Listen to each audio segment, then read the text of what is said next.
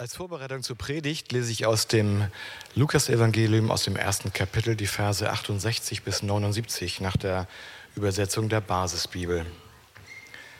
Gelobt sei der Herr, der Gott Israels, denn er ist seinem Volk zu Hilfe gekommen und hat es erlöst.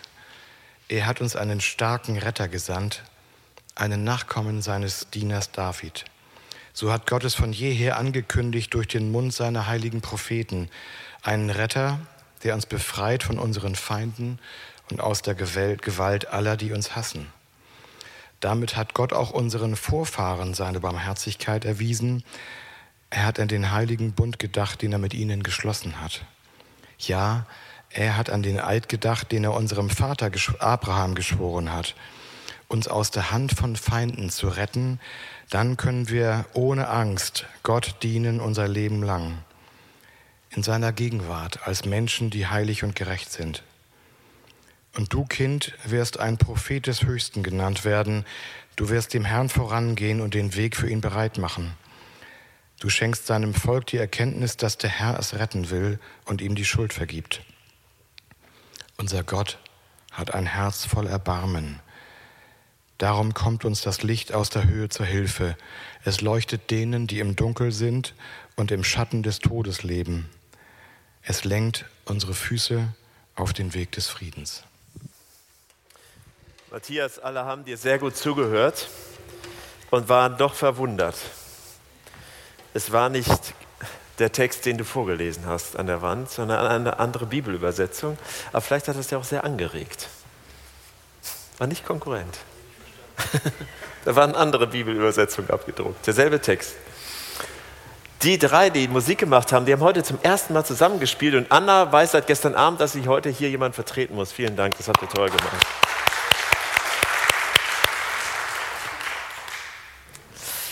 Ich bete noch einmal. Jesus, ich danke dir dafür, dass du wirklich der Herrscher bist, dass du dieses Kindlein warst und doch König und dass das alles so zusammenpasst. Und ich möchte dich bitten, dass du uns jetzt ansprichst, bewegst Danke dir für diese Zeit, die wir miteinander und mit dir haben dürfen. Amen. Heute geht es um Beziehungen, also nicht nur um Liebesbeziehungen, was einem vielleicht so als erstes in den Sinn kommt, sondern auch um Gottesbeziehungen. Matthias hat es auch schon gesagt, um freundschaftliche Beziehungen.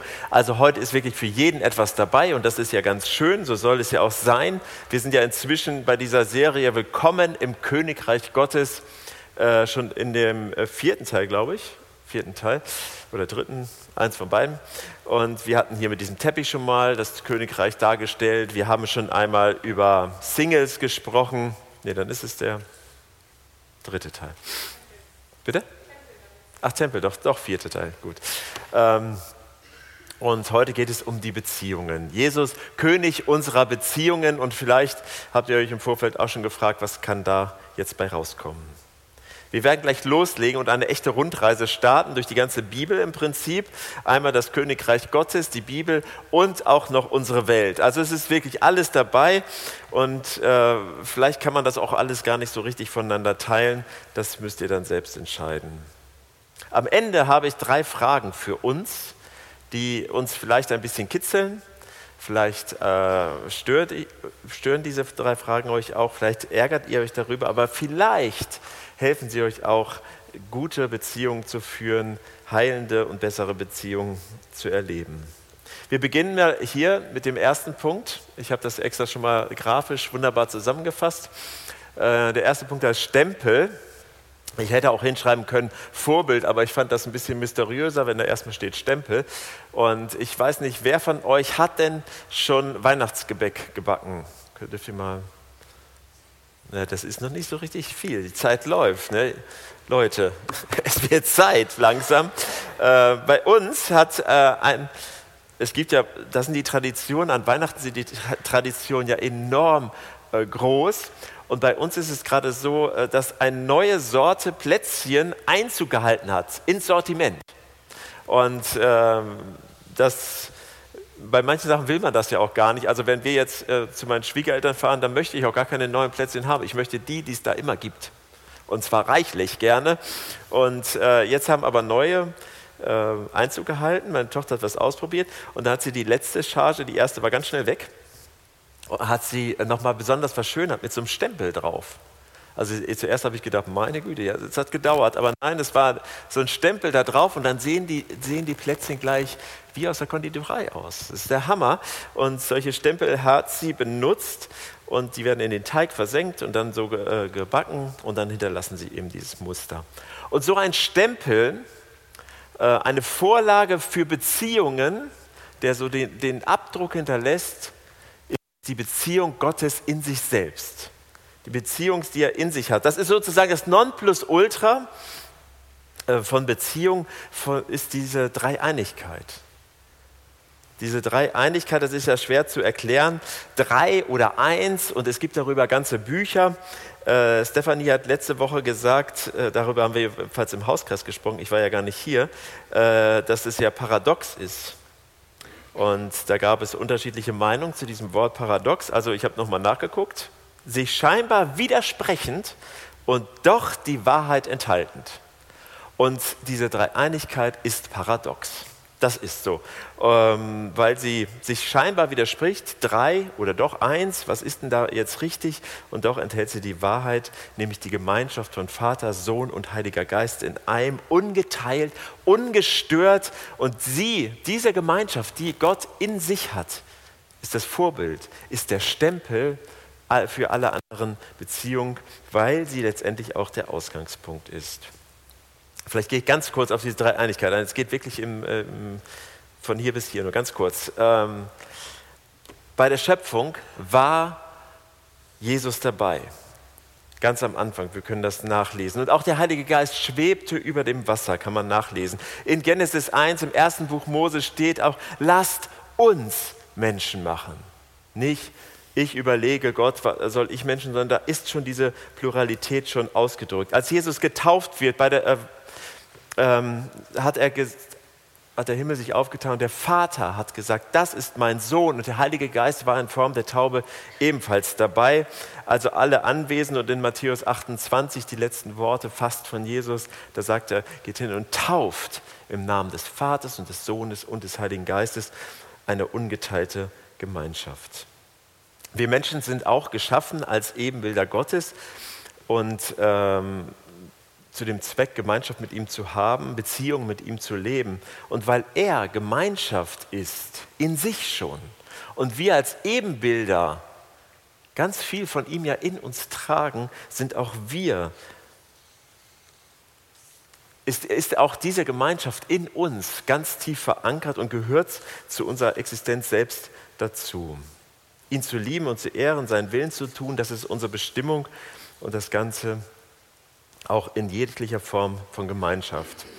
Und wenn das nicht gelebt wird, dann hinterlässt das, also wenn wir diese Beziehung zu Gott nicht leben, dann hinterlässt das in uns äh, entweder, dass wir das versuchen, provisorisch irgendwie auszufüllen, so diese, diese Sehnsucht, Herz irgendwo an irgendwas zu hängen, irgendwas anzubeten, irgendwas zu haben, wird er also provisorisch gestopft oder es hinterlässt eine innere Unruhe, ein Sorgen, das uns quälen kann.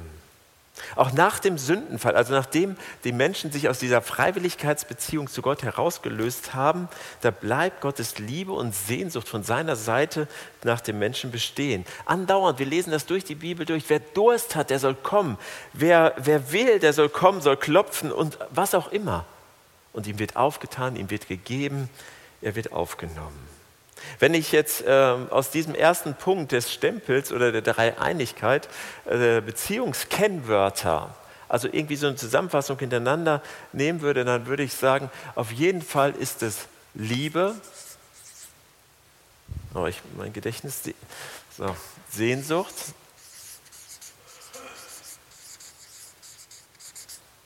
und das, ist ein, ich hab, das sagt, unterstreicht Word immer rot und ich bin mir deshalb nicht äh, sicher, ob das überhaupt ein richtiges Wort ist. Ungeteiltheit. Ja, ihr wisst, was ich meine. Es sagt auf jeden Fall eine eigene Aussagekraft. Das zweite, der zweite Punkt, äh, wo steht das Bund, es geht nicht um die Bundeswehr, sondern es geht um die Bünde Gottes. Auch sie sind ein Ausdruck der Sehnsucht, der Liebe der, der ungeteilte Gottes zu uns. Ich weiß nicht, wie gut ihr euch in der Bibel auskennt, aber die, die Art und Weise, wie Gott sich den Menschen genähert hat, ist immer in Bünden geschehen. Das fängt ganz früh an. Wir kennen alle die Geschichte mit der Sintflut und Noah. Und dann sagt Gott, das, ich verspreche dir, ich mache das nie wieder. Und das Zeichen dieses Bundes ist der Regenbogen, den wir bis heute kennen. Und Gott hat dieses Versprechen gehalten, niemals gebrochen. Er steht zu seinem Wort. Es ging weiter mit Abraham, der zweite große Bund. Ich verspreche dir, Deine Nachkommen werden so zahlreich werden, dass es, dass ein Riesenvolk wird, ein Volk Gottes wird es geben. Das gab es schon vor dem Staat Israel und das wird es auch darüber hinaus geben. Ich werde bei euch sein, ich werde euch schützen, ich werde euch erhalten. Und auch das hat Gott gehalten, dieses Versprechen, obwohl es von Anfang an Unglaube gab, zum Beispiel bei der Frau Abrahams. Und das Bundeszeichen ist die Beschneidung. Bis heute gehalten, Gott steht zu seinem Wort. Der dritte Bund war der Moment, als Mose klare Anweisungen bekommt, so die Basics für das Zusammenleben der Menschen untereinander und auch äh, für die Beziehung zu Gott, äh, damit sie ein gutes, Helf, äh, gutes Leben führen können, ein, ein Leben, das ihnen hilft, sie schützt. Und das Bundeszeichen dafür sind die zehn Gebote. Der nächste Bund war der Bund mit David und der ist völlig bedingungslos. Sonst mussten sie immer sagen, ja, du musst es auch halten und sowas. Aber dieser Bund ist völlig bedingungslos. Einfach nur ein Versprechen Gottes, dass, dass Gott David gibt. Und ich werde gleich nochmal sagen, warum. Das kommt beim nächsten Punkt. Ich verspreche dir, David, dass, dass es immer bis in Ewigkeit weiter als du denken kannst, immer ein Nachkommen geben wird, der König ist. Ein Nachkomme von dir wird König sein. Und das Bundeszeichen ist Jesus selbst. Wir kennen die Weihnachtsgeschichte. Ich könnte mir vorstellen, dass wir in zwei Wochen hier äh, diese Weihnachtsgeschichte hören werden. Und dort liest man auch ein Nachkomme. Jesus ist ein Nachkomme Isais und Isais der Vater Davids. Also in dieser Linie ist Jesus der König in Ewigkeit. Und der letzte Bund wird auch schon im Alten Testament angekündigt. Der letzte Bund, der steht in Jeremia 31 angekündigt, das kann man sich so gut merken, ist in die Herzen geschrieben. Das ist nicht äußerlich, nichts mit Königtum, nichts mit Beschneidung, nichts mit Gesetztafeln, sondern das ist etwas, das in unsere Herzen geschrieben wird. Das ist der Bund, dass es wieder eine Beziehung zu Gott gibt. Eine Beziehung für jeden Menschen einzeln. Und dieses Bundeszeichen das da ist, ist der Heilige Geist. Wenn ich mir jetzt äh, also diese ganzen Bünde angucke und wieder zusammenfassen sollte, dann muss ich sagen, es geht immer um Verbindlichkeit.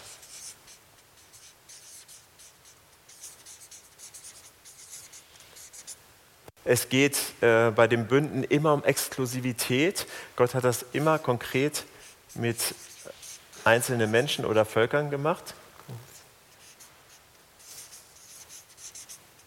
Und es geht immer um Treue. Wir kennen vielleicht diese Stellen aus der Bibel, wo steht, dass Gott sagt, ich bin ein eifersüchtiger Gott. Das ist etwas anderes als diese Eifersucht, die wir jetzt so kennen aus Paarbeziehungen oder sowas, sondern diese Exklusivität und Treue steckt dort hinter, dass Gott das ganz wichtig ist. Es wird konkret, der Punkt hier unten, konkret zwischen Gott und Mensch. Ich habe das eben gesagt, zwei Beispiele die besonders sind, wo Gott mit einzelnen Menschen äh, besonders gesprochen hat. David war nicht nur ein großer König, sondern, und das liest man in der Bibel tatsächlich sehr selten, er war ein Mann nach dem Herzen Gottes. Wow, vielleicht jetzt, um das mal ein bisschen allgemeiner, er war ein Mensch nach dem Herzen Gottes. Das Urteil von Gott zu bekommen, das ist natürlich schon, mehr geht fast nicht. Im ersten Samuelbuch kann man das nachlesen. Ein Mann mit Herausforderungen, der warten musste, der niedere Jobs hatte, ein Mann, der sich begeistern ließ und andere begeistern konnte, eine charismatische Persönlichkeit, ein Mann voller Liebe und Glaube und ein Mann voller Fehler und Versagen. Ein Mann, der ja, der an Stellen versagt hat, wo man es äh, von ihm vielleicht nicht so gedacht hätte. Aber ihm hat Gott gesagt, mit all dem, was geschehen ist, auch mit dem Versagen, mit den Fehlern, die er begangen hat, du bist ein Mann nach meinem Herzen. Also es geht nicht um Perfektion bei Gott, nicht um Fehlerlosigkeit. Ihm verspricht er, dass aus seinen Nachkommen der ewige König kommen wird. Was für eine Ehre für ihn. Das zweite Beispiel ist Johannes der Täufer, ein Freak. Ehrlich, ganz ehrlich, der wohnte in der Wüste, hat sich Kamelfelle, das war auch damals ungewöhnlich, Kamelfelle angezogen, hat, ähm, war ein absoluter Selbstversorger in der Survival-Küche, hatte eine derbe Ausdrucksweise, keine, maximal wenig Diplomatie. Und Jesus sagt über ihn, Amen, das sage ich euch. Kein Mensch, der je von einer Frau geboren wurde, war bedeutender als Johannes der Täufer. Ich finde, bei solchen Aussätzen bekommt man eine Ahnung dafür, dass das Reich Gottes ganz anders ist als was, was wir uns so vorstellen. Bei uns würden Menschen, die so daherkommen, nicht unbedingt in der Rangliste auf Platz 1 landen, oder? Wir hängen so an so Äußerlichkeiten und da ist wahrscheinlich niemand von befreit. Das waren besondere Persönlichkeiten und sie werden besonders hervorgehoben. Hier in der Bibel können wir das nachlesen. Aber auch für uns Normalos gilt so ein Angebot, das wir eben gehört haben, in Beziehung mit Gott zu treten. Vielleicht kennt ihr diesen berühmten Text, wenn ihr schon mal auf Trauungen wart, der kommt ziemlich häufig, dieser Text aus Prediger 4. Es ist nicht gut, wenn ein Mensch alleine ist. Das ist, das ist so, als wenn du so, ein, so eine Schnur hast, nur mit einer Schnur. Es ist besser, wenn er zu zweit ist. Das hält schon, das sind Synergieeffekte. Das hält nicht doppelt so gut, sondern viel besser. Aber noch besser ist, steht es in dem Text, eine dreifache Schnur. Und schaut euch mal so Taue an. Die haben oft drei Kerne, die zusammen sind. Thomas, du kommst aus der Schifffahrt. Das ist doch so, ne? Tatsächlich, weil die kann man nicht gerade mal durchreißen. Die halten wirklich viel besser. Mit Gott an Bord ist jede Beziehung besser. Ich habe ein äh, Zitat von Rick Thomas, das könnt ihr mitlesen, weil es ein bisschen länger, äh, damit ihr das auch besser verstehen könnt, als wenn ihr es nur hört.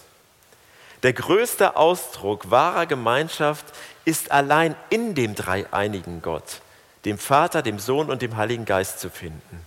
Er besitzt in sich die perfekte Harmonie und vollkommene Gemeinschaft. Wenn du dich nach wahrer harmonischer Gemeinschaft mit anderen Menschen sehnst, dann muss der dreieinige Gott Teil und Mitte dieser, Bezie äh, dieser Gemeinschaft sein.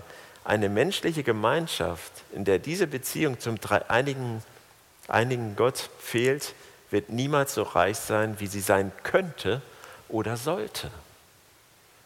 Also das ist das, weshalb ich gesagt habe, das ist das Vorbild, der Stempel, den wir brauchen für unsere Beziehungen auch untereinander, wenn es konkret um Gott und Menschen geht. Und äh, ich würde dieses Reichsein als Segen bezeichnen und deshalb sind die Kennworte auch Segen und Gnade weil Gnade immer auch bedeutet, dass ich ganz unverdient beschenkt werde. So, eins fehlt noch. Kommt sofort.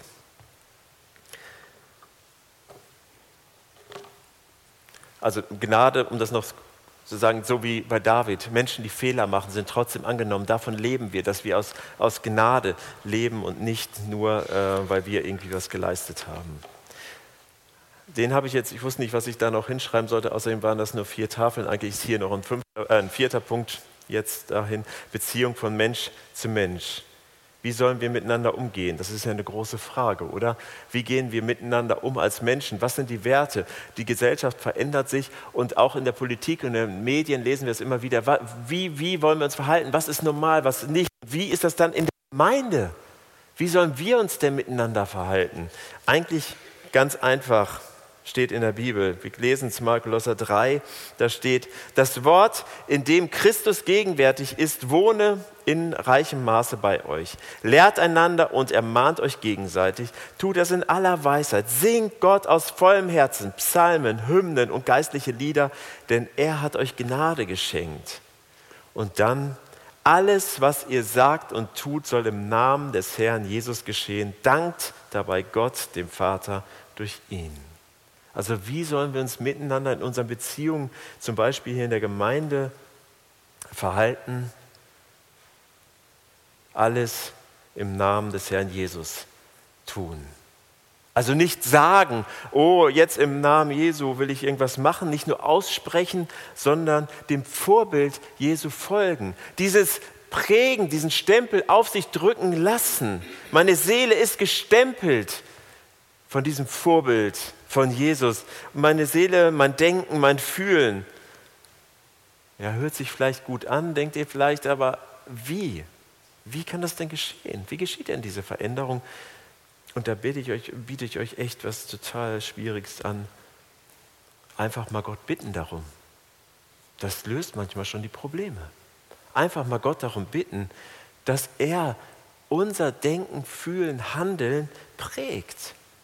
Durch sein Wesen, durch das, was er ist. Oder ansonsten hilft auf jeden Fall, sich immer viel mit ihm auseinanderzusetzen.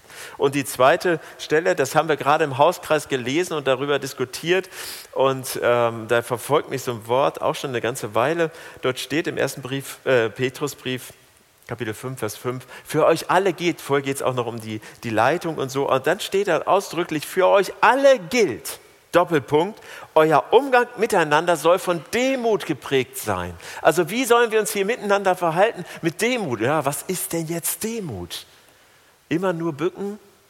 Ja, nee, du hast recht, du bist, also das ist nicht Demut. Michael ähm, Mozin, wir hatten ja letzten Samstag, Sonntag hier einen kleinen Workshop, der hat gesagt, er konnte sich selbst nicht mehr daran erinnern, ich habe ihn gefragt, aber er hat es gesagt. Ähm, er hat gesagt, Demut bedeutet, ich kann immer lernen. Ich weiß, ich kann immer lernen. Das ist schon eine ziemlich gute Definition, finde ich. Ich habe noch ein bisschen was hinzugefügt. Also einmal das, ich kann immer lernen, bedeutet aber auch, ich weiß nicht alles. Ich weiß einfach nicht alles. Und so kann man das ja auch schon mal ähm, auf jeden Fall schon mal mit in Beziehung nehmen. Das Zweite ist, ich, ich, brauch, ich muss, ich kann auch was annehmen von anderen. Ich bin nicht unabhängig, ich muss sogar etwas annehmen, ich brauche Hilfe. Ist auch ein Ausdruck von Demut. Ich stehe nicht über den Dingen. Ich bin nicht derjenige, der alles hat und weiß. Und das Dritte, und dieser Text, das habe ich am Anfang überhaupt nicht verstanden. Ich hatte wirklich ein Aha-Erlebnis im Hauskreis. Da steht, all eure Sorgen werft auf ihn. Das kommt da auch direkt danach. Und ich habe mich gefragt, was hat das denn mit, mit Demut zu tun? Aber Demut bedeutet Vertrauen und nicht zu sorgen. Demut bedeutet, ich vertraue meinem König Jesus und deshalb brauche ich nicht zu sorgen. Ist nicht alles nicht ganz leicht in der Veränderung, aber dazu später. Stellt euch mal vor, wir würden solche Beziehungen führen mit echter Demut. Wir wissen, wir können lernen, ne, sind bereit, Hilfe anzunehmen und zu vertrauen. Wie würden sich dann diese Beziehungen, wie würde sich auch unsere Gottesbeziehung ändern, wenn wir das leben würden. Vielleicht, wenn, ist das jetzt nicht so, nicht so konkret, aber vielleicht habt ihr Personen, die euch nerven. Vielleicht habt ihr Personen, die euch ärgern. Vielleicht habt ihr Personen, die euch verletzt haben. Aber ich kann aus dieser Situation etwas lernen. Also ich weiß jetzt, wovon ich spreche. Es lässt mich nicht kalt, diese Beziehung oder den Stress, den ich da habe. Es lässt mich wirklich nicht kalt, es berührt mich zutiefst aber diese Beziehung zeigt mir, mir, ich brauche Hilfe. Nicht nur diese, dieser Zustand zeigt mir, dass du Hilfe brauchst, sondern ich brauche Hilfe. Ich brauch, muss etwas annehmen können und ich weiß, wohin ich mit meinen Sorgen gehen kann. Ich kann Gott sogar um mein fehlendes Vertrauen bitten, auch um Vergebung bitten, wo ich zu viel Sorgen hatte. Und das letzte Kennwort lautet Demut. Neun Stück sind das, falls jemand gezählt hat. Und jetzt kommen wir zum Herzen. Die Liebesbeziehungen. Spätestens jetzt sind wir doch endlich im Hier und Jetzt gelandet nach diesem äh, Gang durch die Bibel. Allerdings ändert sich das Hier und Jetzt ja andauernd, oder? Da meint man, jetzt wäre man gerade hier im Jetzt und dann stellt man fest, da ist man schon wieder 54 Jahre alt schwupp. Von gefühlt, gut, wem sage ich das, ne? Schwupp. Und dann hat sich wieder alles geändert. Vor 50 Jahren, da habe ich also bereits gelebt, da hat sich war das gesellschaftlich, ich habe es nochmal nachgelegt, völlig verpönt und fast unmöglich. Das waren schon verrückte Menschen vor 50 Jahren, wenn man unverheiratet zusammengelebt hat. Das war undenkbar.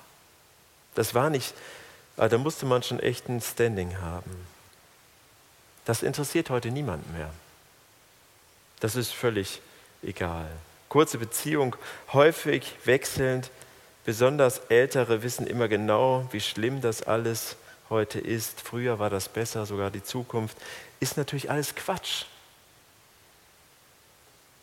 Alles Quatsch. Aber anders war es schon. Und anders war es immer. Also wenn die älteren Generationen heute vielleicht von davon schwärmen, wie es früher besser war, dann ist es für das, was sie gelebt haben, als normal und besser empfunden, für die, die davor gelebt haben, überhaupt nicht gut gewesen. Also von daher, es ändert sich ja eigentlich überhaupt nichts, nur dass es sich verschiebt. Festzustellen bleibt, die Gesellschaft hat sich verändert. Wenn wir heute von Partnerschaften reden, dann haben wir da ganz andere Gedanken im Kopf, was das überhaupt ist, was ist alles möglich und so. Aber wenn wir zum Beispiel darüber reden, auch das, diese Frage, die kenne ich auch schon als Kind, aber die, äh, die ist immer noch da. Muss man zum Beispiel heiraten? Muss man das? Und ja, wenn, soll man heiraten? Und die Frage, wann ist man verheiratet? Habe ich als Kind schon gehört, man ist verheiratet, wenn man Sex miteinander hatte. Und da habe ich dann schon damals gedacht, wer da alles schon verheiratet ist. Aber was ist das denn mit dem Sex?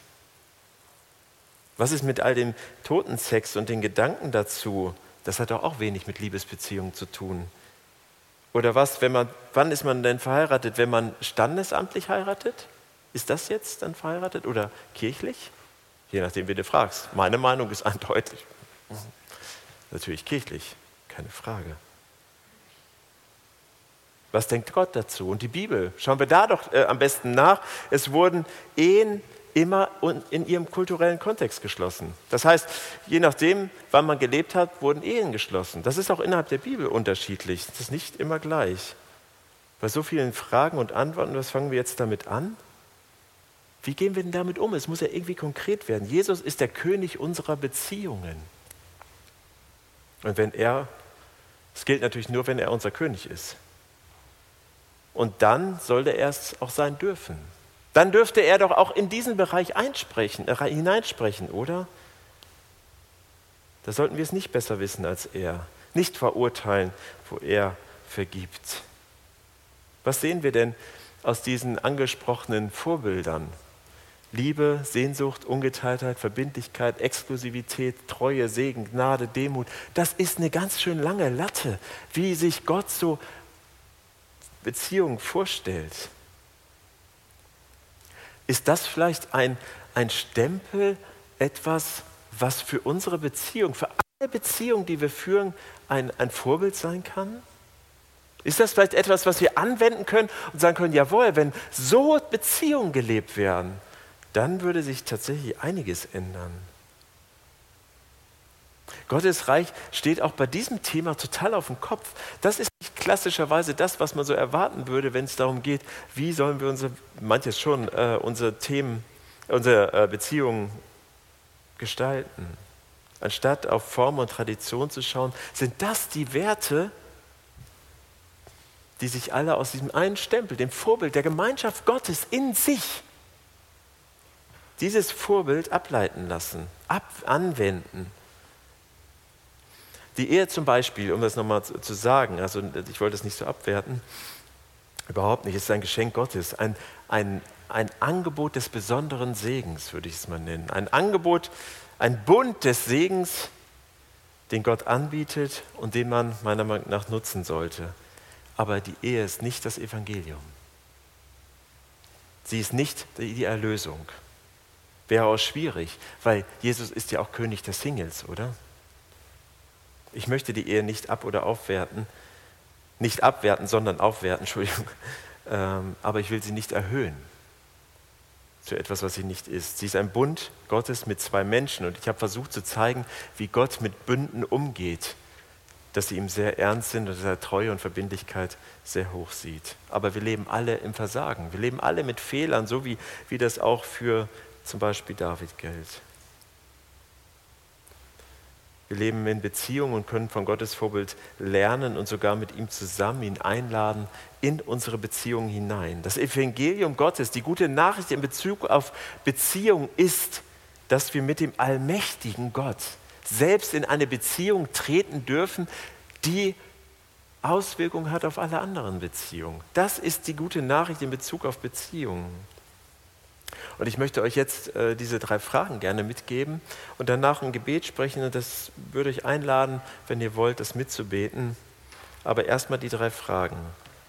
Wenn das tatsächlich doch so ist, dass der, das die Vorlage ist, dann frage ich dich, wie sieht deine momentane Vertrauensbeziehung zu Jesus aus? Wie sieht deine momentane Vertrauensbeziehung zu Jesus aus? Die zweite Frage, wie lebst du im Moment? Wie gestaltest du im Moment deine menschlichen Beziehungen untereinander mit anderen? Versucht euch diese Beziehung vor Augen zu führen und dann zu fragen, wie gestalte ich die im Moment? Und die dritte Frage, was würde sich ändern, wenn du mit Jesus ganz bewusst mit Jesus verbindliche Beziehungen leben würdest.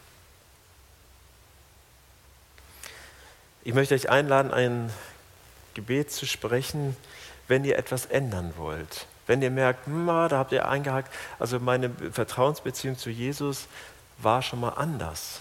Meine Beziehungen, die ich lebe, waren schon mal besser. Ich würde gerne dass diese Veränderung erleben.